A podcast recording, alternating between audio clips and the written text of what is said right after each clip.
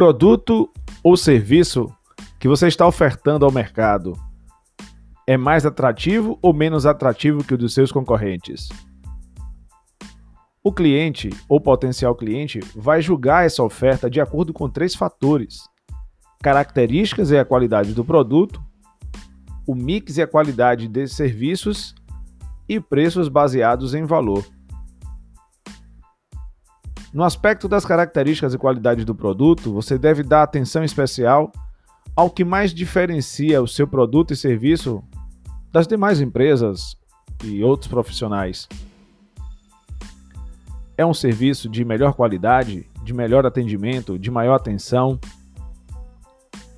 É um produto mais resistente, mais durável, mais flexível, adaptável é um produto que pode ser facilmente encontrado, de fácil manutenção, de uma grande rede de assistência, algo que é personalizável e que vai dar um destaque, um diferencial e identidade muito própria para quem gosta de exclusividade. E o que é agregado a esse produto em termos de serviços? Uma entrega especial, um agendamento de horário, um acompanhamento, se for um tratamento odontológico, por exemplo, se é um projeto de arquitetura, se é um serviço contábil. Você tem dado assistência aos seus clientes, acompanhado, ou você só tem atenção para o momento em que está vendendo novamente, entregando algo a ele ou atendendo a um pedido que ele fez? Você antecipa, tem proatividade, essa série de coisas que eu estou contando somam-se a um conjunto chamado de benefícios que o consumidor irá avaliar o preço que está sendo cobrado por esse conjunto de benefícios. De acordo com a expectativa que ele nutre para resolver as suas necessidades e para que elas sejam atendidas, ele fará uma análise se o preço que ele está pagando para aquele pacote de benefícios está acima se está adequado ou se está abaixo.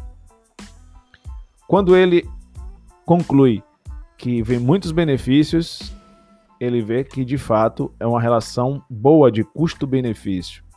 E nós já estamos falando nessa análise de valor percebido pelo cliente. E aí, esses três pilares, as características e a qualidade do produto, o mix e a qualidade dos serviços e os preços baseados em valor, dão características se o seu produto e serviço tem mais atratividade ou menos atratividade.